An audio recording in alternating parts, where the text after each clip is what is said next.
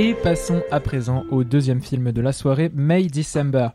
Euh, une expression cryptique et en fait idiomatique de la langue anglaise. Et oui, le comptoir du cinéma, c'est aussi donner des petits tips pour vous aider à passer le Cambridge Advanced Exam.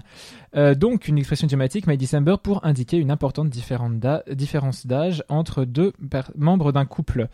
Todd Haynes, réalisateur qu'on avait laissé avec Kate Blanchett, un chef d'orchestre fin 2022, fait se réunir pour la première fois à l'écran Nathalie Portman et Julianne Moore. Cette dernière incarne Gracie, une femme américaine bien normale dont les enfants vont obtenir leur diplôme, qui fait des gâteaux pour la community et vit avec son mari. Bref, le rêve quoi, hashtag Tradwife, c'est super. Sauf que, sauf que, sauf que son mari, Joe, Charles Melton, eh bien, il a 36 ans et elle a au moins 20 ans de plus et surtout que leur relation dure depuis 24 ans. Bon, D'ailleurs, dans le film, il y a un petit problème de, chronologie, je crois, mais, euh, mais peu importe. Donc, toujours est-il que de fait, Gracie et Joe avaient autrefois fait la une des tabloïds pour cette liaison qu'ils avaient continué pendant et après la condamnation de Gracie pour ce qui demeure bah, de la pédophilie. Hein. C'est là qu'intervient Nathalie Portman, qui incarne Elizabeth, une euh, comédienne qui vient de décrocher le rôle de Gracie dans un film que l'on va tourner sur cette histoire à sensation. Elle s'immisce peu à peu dans leur couple, dans leur vie, pour être plus proche de leur réalité. Elle rencontre les autres protagonistes de l'histoire et met tout le monde sans dessus dessous, elle y compris. Bon, la presse avait été absolument dithyrambique sur ce film, euh, comme quoi ce serait génial et tout et tout. Et c'est sûr que c'est pas mal, hein, mais je trouve que c'est quand même un peu difficile, euh, peu difficile d'en parler. Enfin, j'ai quand même quelques trucs à dire, mais euh, j'en suis sorti et la personne avec qui j'étais m'a dit bah, bon courage pour en parler euh, dans ton émission. Mais euh, voilà, je vous demande qu'on y arrive. On va, voilà, ce sera notre défi du soir. Il y a un côté effectivement, j'aurais un petit quelque chose à dire sur ce film, mais pas maintenant, qu'il y a dans le générique de l'émission par Denis Podalides. On sait, bref, on sait guère trop quoi en penser. C'est bien joué, bien écrit évidemment, mais le côté léché, surbrillant de l'esthétique, qui en même temps est porteur de sens, certes, est parfois un peu trop lisse. Et oui, c'est, enfin, je sais pas, c'est, c'est quand même un peu particulier. J'ai pas trouvé que c'était un film vraiment appelé à durer dans l'histoire du cinéma, ni dans mon histoire de spectateur, mais je vais clairement pas forcément en dire du mal pour autant. Mais qu'est-ce que vous en avez pensé euh, Bah, on commence par Lucie. Oui, bah, un peu le même ressenti que toi, c'est-à-dire que je savais pas trop ce que j'allais dire, et pour le coup, je savais que j'avais pas aimé, mais sans savoir exactement pourquoi. Et en fait, je pense que cette déception, elle tient quand même beaucoup au, style de Todd Haynes. D'ailleurs, je te corrige juste, mais Todd Field, c'est le réalisateur de Tar, du coup, c'est pas le même. Pardon. Ah Il y a deux Todd dans le, dans le cinéma américain contemporain, c'est pas le même. Todd Haynes, c'est celui qui a fait Joker, du coup ou pas? Euh, C'est un des deux. C'est encore, c'est encore, un... encore un autre. Attends, je sais pas lequel c'est, mais c'est pas Todd Haynes. Pardon. Et, euh, et, en fait, ouais, enfin, disons que son style tient quand même en général à un mélange de maniérisme rétro, souvent exubérant, appuyé, et à ce qu'on pourrait pas appeler de la sobriété, mais qui est quand même une forme de, de tiédeur euh, qui tombe un peu à plat et peut-être qui reste un peu de ses débuts indés, euh, les films still safe. Mais du coup, avec May December, enfin, on est en printemps, en hiver, on sait pas quelle est la température du film. Et moi, j'étais un peu décontenancée, je pense, par euh, par à la fois ce, ce que je dis, ce mélange de, de dramatisme appuyé et de euh, tension dramatique qui retombe. Ça peut être la musique clinquante, les longs plans, les crises d'hystérie, et puis d'un coup, euh, enfin des, fins de scène ou des, passages elliptiques, des choses qui font que on sort de l'histoire et qu'en fait on, on s'emmerde un peu pendant un moment. Et, euh, pour le coup, j'avais beaucoup aimé par exemple son pastiche de Douglas Sirk, qui était euh, Far From Even, parce que justement, je pense que là, il s'est il s'est bien servi dans la charge plastique, euh, tout le côté un peu clinquant. Et, en fait, lui, avec, avec sa tiédeur, il apportait un peu de retenue qui donnait de la modernité au mélodrame hyper, hyper coloré et verni de Cirque.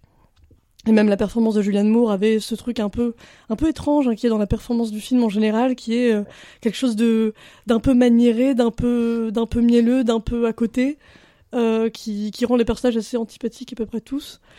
Et, euh, et, autant ça fonctionnait dans Carole, puisqu'il y a une similité au personnage de Rooney Mara, mais là je trouve qu'on qu'on est dans le, le côté un peu euh, un peu malsain, un peu euh, un peu intellectuel aussi de, de Todd Haynes.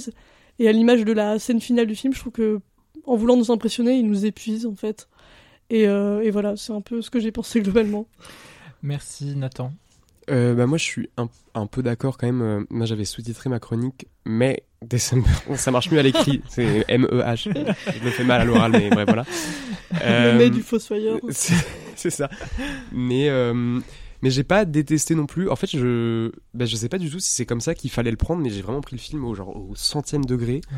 Et euh, parce que ouais il baigne dans une espèce de bizarrerie bah, qui s'avère paradoxalement assez drôle, je trouve, par euh, de nombreux moments.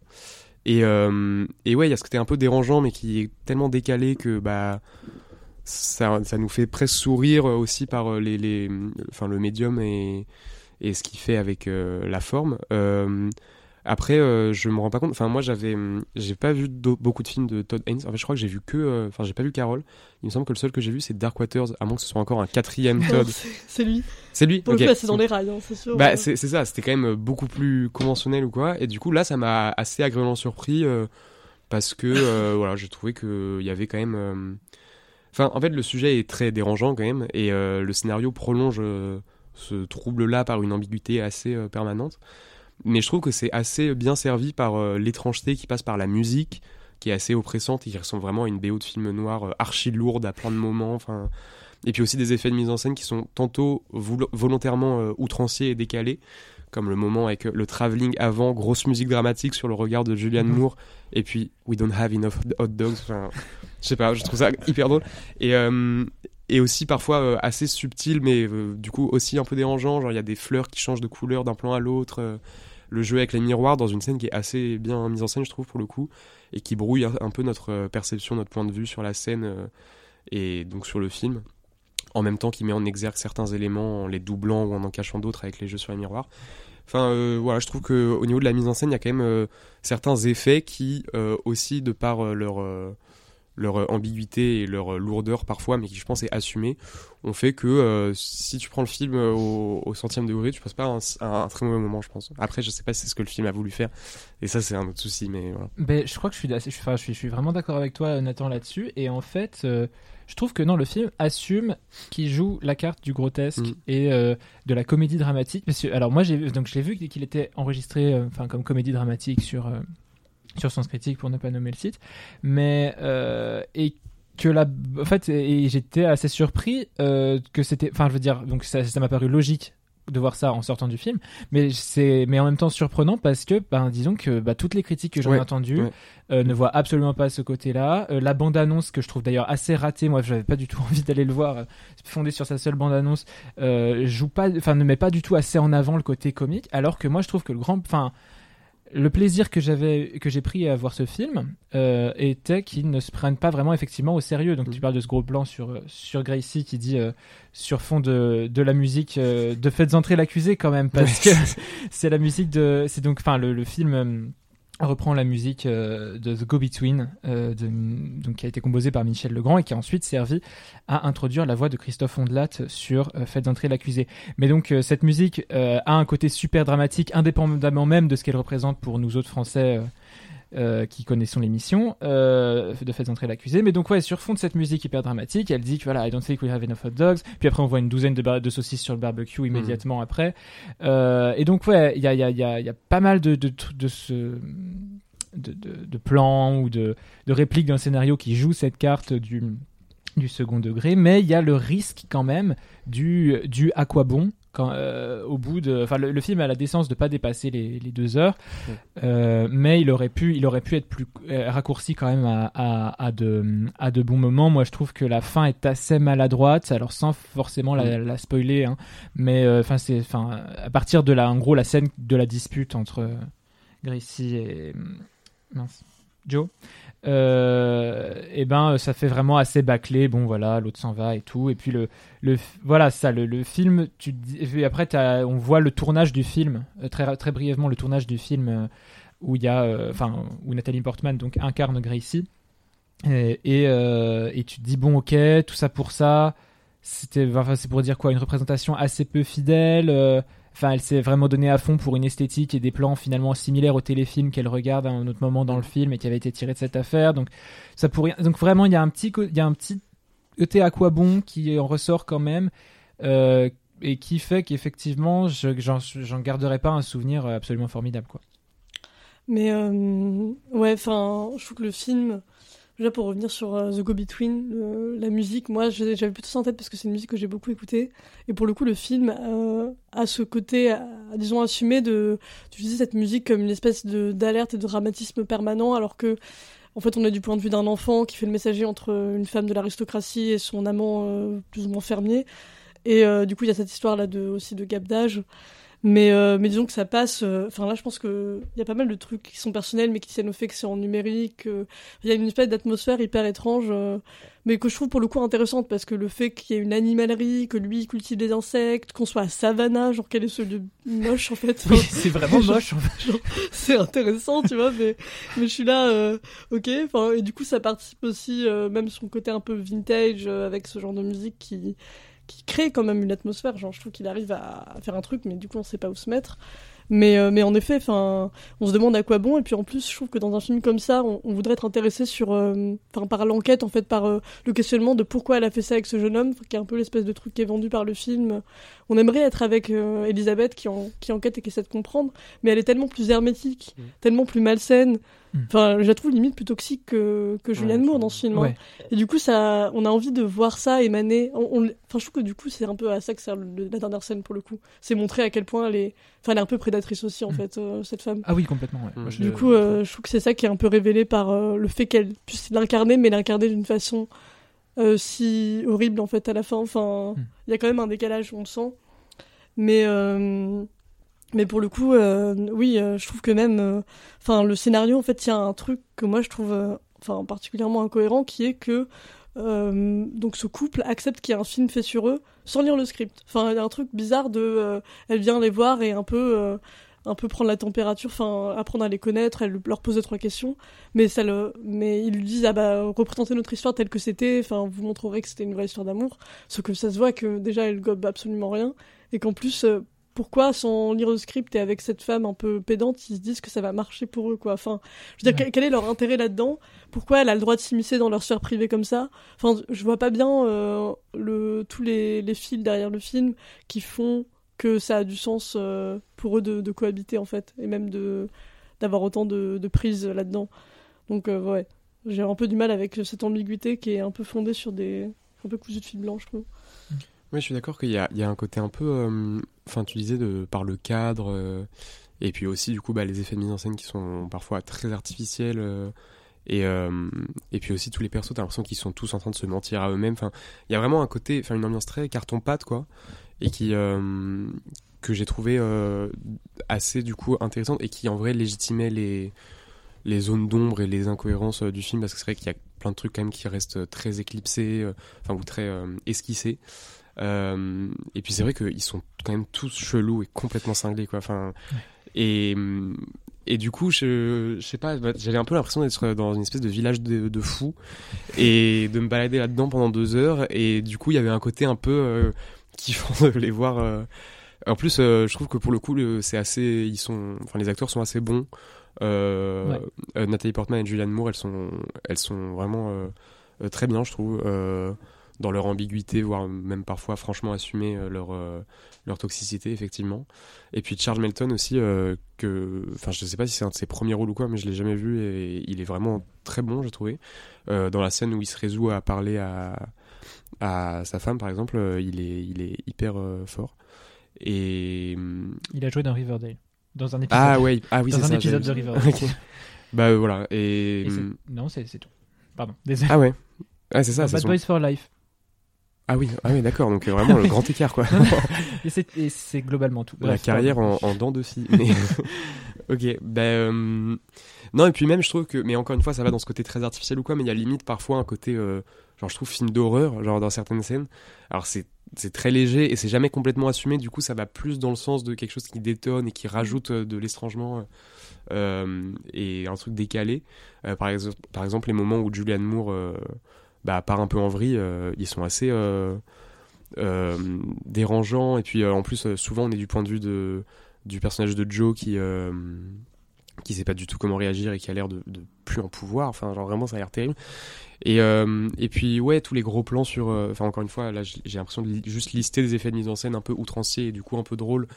Mais euh, tous les gros plans sur les les insectes en cage euh, est-ce que c'est pour dire que lui aussi il est un peu un insecte en cage euh, tu vois que lui il est jamais vraiment sorti de sa chrysalide qu'on lui a volé son enfance enfin je pense qu'il y a, il y a de ça euh, dans la symbolique mais qui du coup est hyper lourdingue. Ouais. mais je pense que c'est enfin en tout cas si tu le prends de manière assumée du coup c'est juste un peu méta et un peu drôle et euh, mais c'est sûr que ça ne fait pas un film que je vais retenir Euh, enfin voilà moi je suis comme vous je vais pas euh, me souvenir longtemps de ce film, je pense. Et, euh, et je pense pas non plus qu'il va marquer l'histoire du cinéma, comme tu disais, Louis. Mais voilà.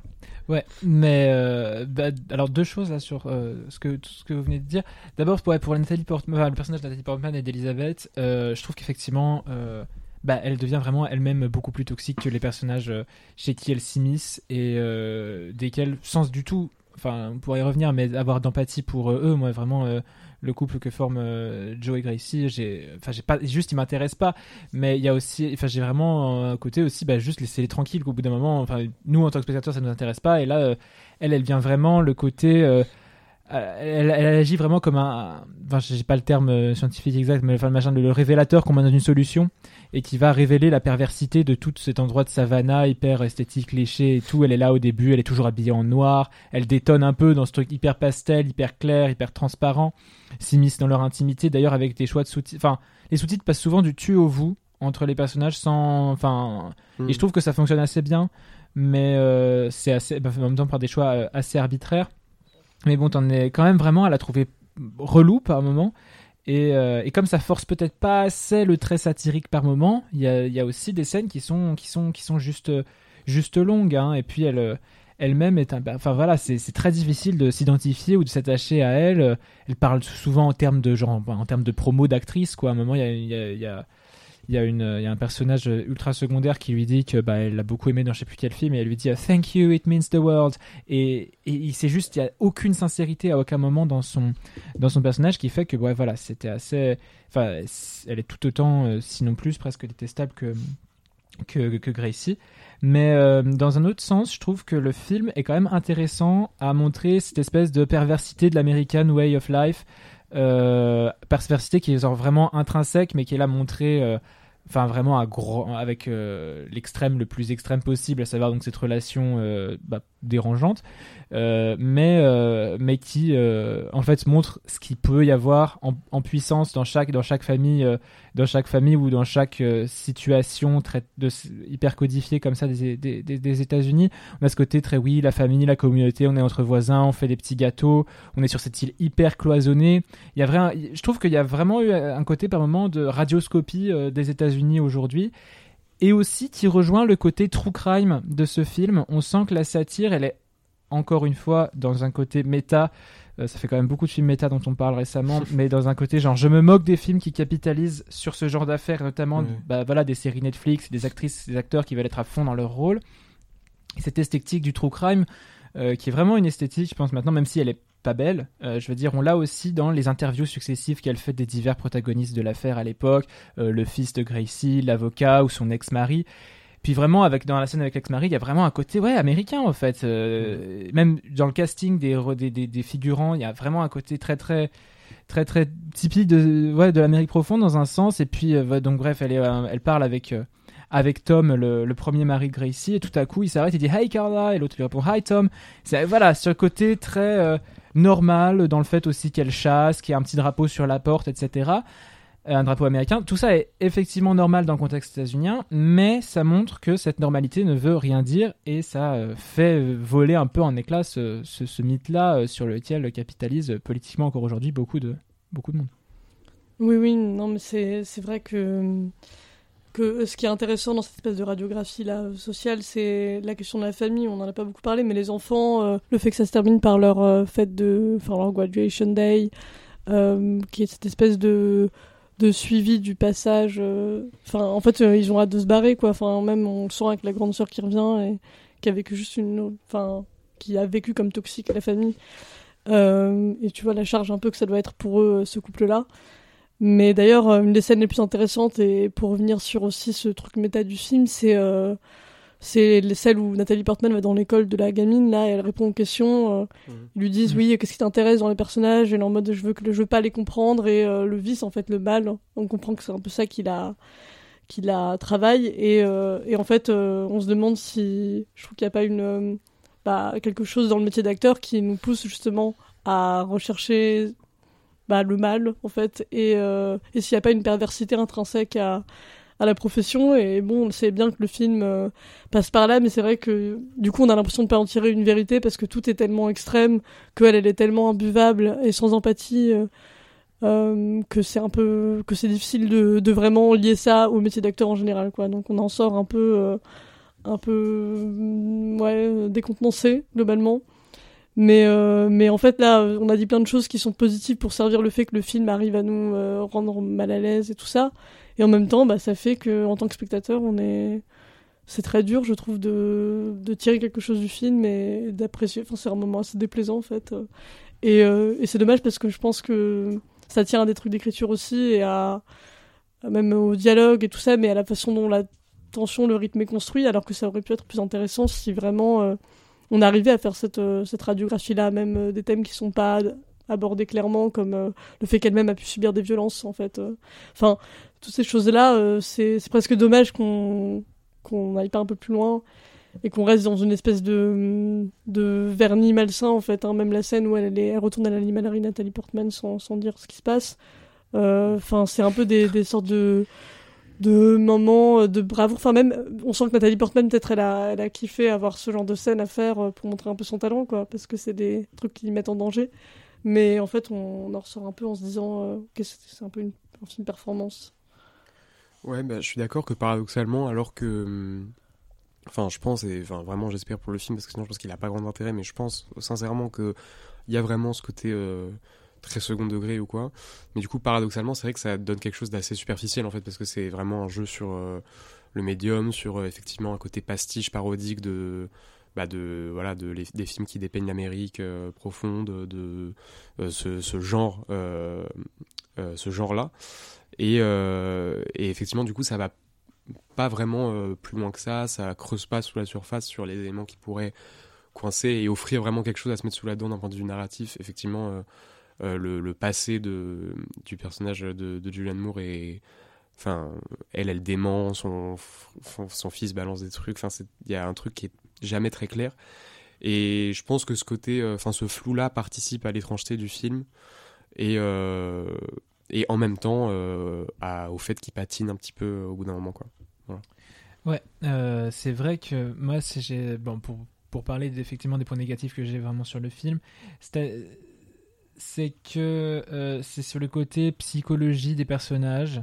euh, parce que dans un sens, il y a effectivement, enfin, bah dans cette scène où euh, Nathalie Portman parle de des personnages mauvais et qui, qui attirent les acteurs à, eux, elle parle de Médée, etc. Et je trouve qu'il y a un côté effectivement malédiction antique en fait dans la sur cette famille là et qui rejoint un peu ce que tu disais sur, sur la famille. Ça a bousillé la vie de Georgie, donc le premier fils, enfin le fils du premier lit de, Gracie. Euh, Lui, il parle de dégâts collatéraux et elle est euh, vraiment donc cette espèce d'exemple de la mauvaise mère que en même temps dans sa caractérisation on peut pas non plus fondamentalement détester parce qu'il y a un personnage qui parle d'elle comme unapologetic et il y a cette idée que qui est qui est effectivement assez forte. Enfin, c'est assez, c'est assez puissant, mais en même temps, euh, donc le, film semble vouloir jouer la nuance et l'apporter, etc. Et il amorce un vrai travail de caractérisation de ces personnages et en même temps t'as l'impression par moments ça joue juste vraiment la psychologie à gros traits genre euh, enfin voilà regardez elle est folle avec ses gâteaux euh, quand elle apprend qu'il y a une commande qui est annulée elle fond vraiment en larmes et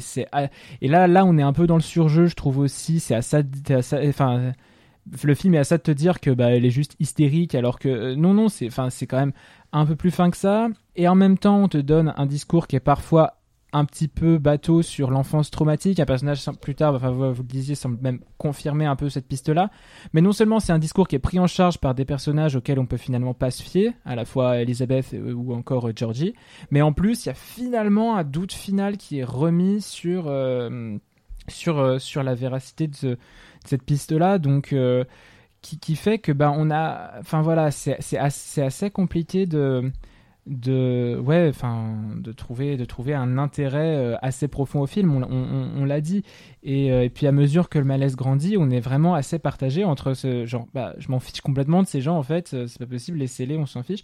Puis quand même avoir de l'empathie pour euh, pour lui Joe vraiment pour sa solitude parce que moi j'ai trouvé assez beau les enfin pas juste sur la symbolique de la chrysalide de l'enfermement etc mais sur le fait qu'il a une passion à laquelle Gracie donc sa femme ne s'intéresse absolument pas sur l'incompréhension enfin souvent dans laquelle il- est frappé je veux dire il est resté bloqué à 12 ans en fait dans un sens. Il y a il y, a des, malentendus sur euh, les choses des adultes, comme qui dirait, desquels il n'est pas du tout familier.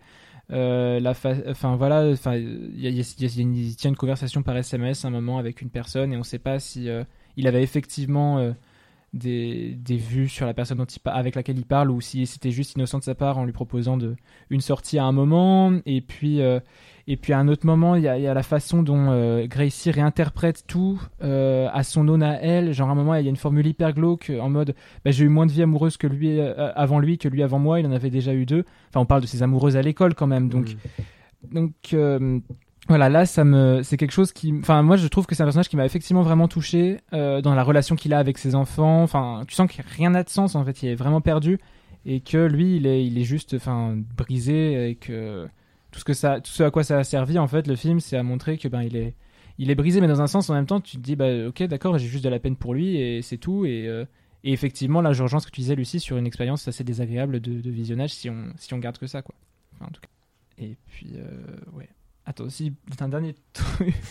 Euh, avant de conclure, ouais, moi j'avais trouvé quand même quelque chose d'intéressant dans la dramaturgie du film. Euh, c'est bah, le choix de cette île de Savannah, tu disais, Lucie, euh, comme un, espace qui est finalement assez clos. Elle vit, elle, exactement à l'endroit où elle a commis son crime pour la première fois. Je veux dire, c'est.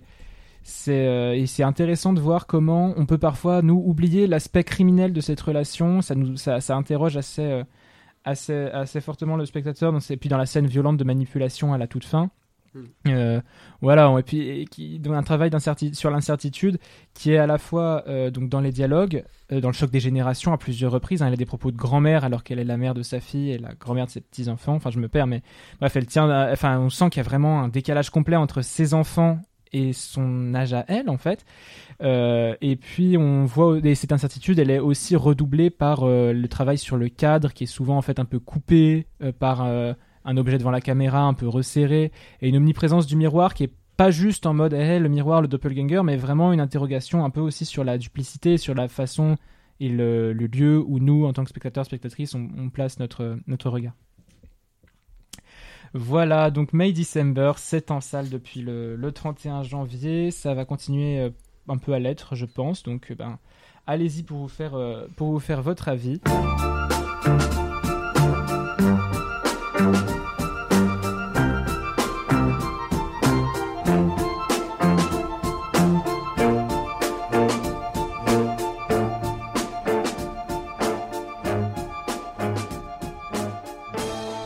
Conclure l'émission, nous vous donnerons nos conseils. Euh, on commence avec Lucie. Alors moi j'ai vu hier soir en salle La Bête de Bertrand Bonello que je vous conseille. Euh, ça commence, alors il faut s'accrocher un peu je trouve parce que le film est de mieux en mieux. Et il y a trois écupes, euh, trois écupes, trois époques dans lesquelles balance un couple de personnages. Il y en a deux sur trois qui sont très réussis. Euh, notamment euh, pas le futur. Parce que le futur, c'est genre une version amateur de ce qu'on pourrait faire nous avec pas de budget, c'est-à-dire filmer la BNF. Genre, ça. Et filmer une voix off d'IA qui lui parle euh, Ok. Alain René. Voilà. et du coup, euh, bon, en fait, il y a pas mal de trucs qui font, je trouve, un peu amateurs. Enfin, il y a plein d'idées euh, qu'on a envie de faire quand on commence, je trouve, mais, euh, mais par contre, le film montre vraiment sa, maîtrise au fur et à mesure. J'aime beaucoup euh, les parties à la belle époque et j'aime beaucoup euh, la partie à Santa Barbara en 2014, qui est vraiment. euh, je pense que j'ai rarement été aussi stressée au cinéma. Il y a un moment avec des virus sur un ordi, ça me terrifie encore. Mais même, indépendamment de ça, c'est un film vraiment beau. Il y a des très belles performances d'acteurs de Georges Mackay et Léa Seydoux. Et même si je suis pas fan de Léa Seydoux de base, j'ai trouvé qu'elle était vraiment intense dans ce film. Et, voilà, il y a des très belles scènes sous tension. Donc euh, je vous conseille La Bête euh, de Bertrand Bonello. Et juste par rapport à December, je conseille Persona euh, de Bergman parce que c'est beaucoup plus intéressant, mieux filmé, plus épuré. Il y a une vraie tension et fascination dans le rapport entre les deux femmes et c'est un très beau film. Voilà. Merci beaucoup, le conseil de Nathan. Euh, alors moi je voulais vous conseiller euh, euh, les Césars qui arrivent dimanche soir. alors je vais pas aller jusqu'à vous conseiller de regarder la cérémonie, je vais pas vous forcer à vous infliger ça vraiment. Mais par contre, bah, suivez peut-être le, palmarès parce qu'il se passe toujours des choses quand même un peu intéressantes, même s'il y a de plus en plus cet entre-soi assez exaspérant quand même quand il y a une catégorie où quatre des cinq nominations sont trustées par le même film. je verrai toujours vos visages dans meilleure actrice dans un second rôle pour ne pas le citer. C'est fatigant, mais euh, voilà, il va peut-être quand même y avoir quelque chose d'historique, à savoir le triplé de Raphaël Quenard. Euh, moi, c'est mon pari. Je pense qu'il aura meilleur acteur, meilleur espoir et meilleur euh, court métrage documentaire. Et je m'engage, euh, si il fait pas le triplé, j'ai pas d'idée de gage, mais voilà, les, les, les On auditeurs, euh, l'équipe du comptoir de cinéma pourra m'infliger un gage, y a pas de souci, je, je reste droit dans mes bottes. Écrivez en commentaire sur Transistor. C'est ça. Exactement. on, on les lit. Euh, merci, merci beaucoup. Et puis c'est surtout une cérémonie de récompense où il n'y a euh, ni Oppenheimer, ni Pauvre créature, Et ça, quand même. euh, ni euh, Winter Break, euh, qui trust quand même eux. Enfin, il y a quand même Anatomie d'une chute, ouais. mais euh, quatre films qui trustent quand même pas mal les cérémonies. On en parlait. Enfin, mon conseil à moi, bah, tout passer en rapport avec les Césars, puisque ce sont les deux séances que donnent les cinémas Lumière euh, aux Lumières Bellecour. Euh, donc aujourd'hui, mercredi 21 février. Donc il faut que vous soyez parmi celles et ceux qui nous écoutent le jour de la sortie de l'épisode. Et demain, le 22 février, où seront projetés les courts métrages en lice pour les Césars, donc pour les cérémonies, pour les séances, pour les récompenses des courts métrages. Vivement les vacances. Euh, dont la, donc euh, César, dont la cérémonie, tu l'as dit, aura lieu le vendredi 23. C'est la chance de voir sur grand écran des films courts qui ne seront que très très peu vus autrement. Hein, faut pas se, faut pas se faire d'illusions, qui ont l'air euh, très beaux et de qualité, euh, des films d'animation, mais aussi donc cet acteur ou la surprenante vertu de l'incompréhension que tu conseillais. Ça fait quand même une émission de plus pour le Quenard Bingo. J'essaie de garder un rythme de croisière. et effectivement, à la rentrée, ce sera le retour des Césars, donc on en parlera forcément. Mais ce sera donc dans les deux cas mercredi, comme je dis, à 20h30 au cinéma Lumière Bellecour. Tous ces conseils, vous pouvez les retrouver sur la page du comptoir sur transistor.fr. Merci à tous les deux, Lucie et Nathan, pour ce nouveau numéro du comptoir du cinéma. Merci aux auditeurs et aux auditrices. On ne se retrouve pas la semaine prochaine, mais dans deux semaines après les vacances, qui sont les bienvenus pour que je revienne en cessant de confondre les Todd. Euh, comme euh, d'habitude, ce sera directement disponible sur transistor.fr et sur toutes d'autres plateformes de podcast. On parlera de l'Empire de Bruno Dumont. D'ici là, c'est c'est bien Bruno Dumont. Hein Je... Oui. D'ici là, C'est Todd Dumont. Attention. et vo- voilà, donc de l'Empire de Todd Dumont, avec Todd Lucchini notamment. Euh, D'ici là, portez-vous bien. Et si le cœur vous en dit de nous rejoindre, surtout n'hésitez pas. Bonne soirée, bonne journée à toutes et à tous. À bientôt, bonnes vacances, vive le cinéma et vive Transistor.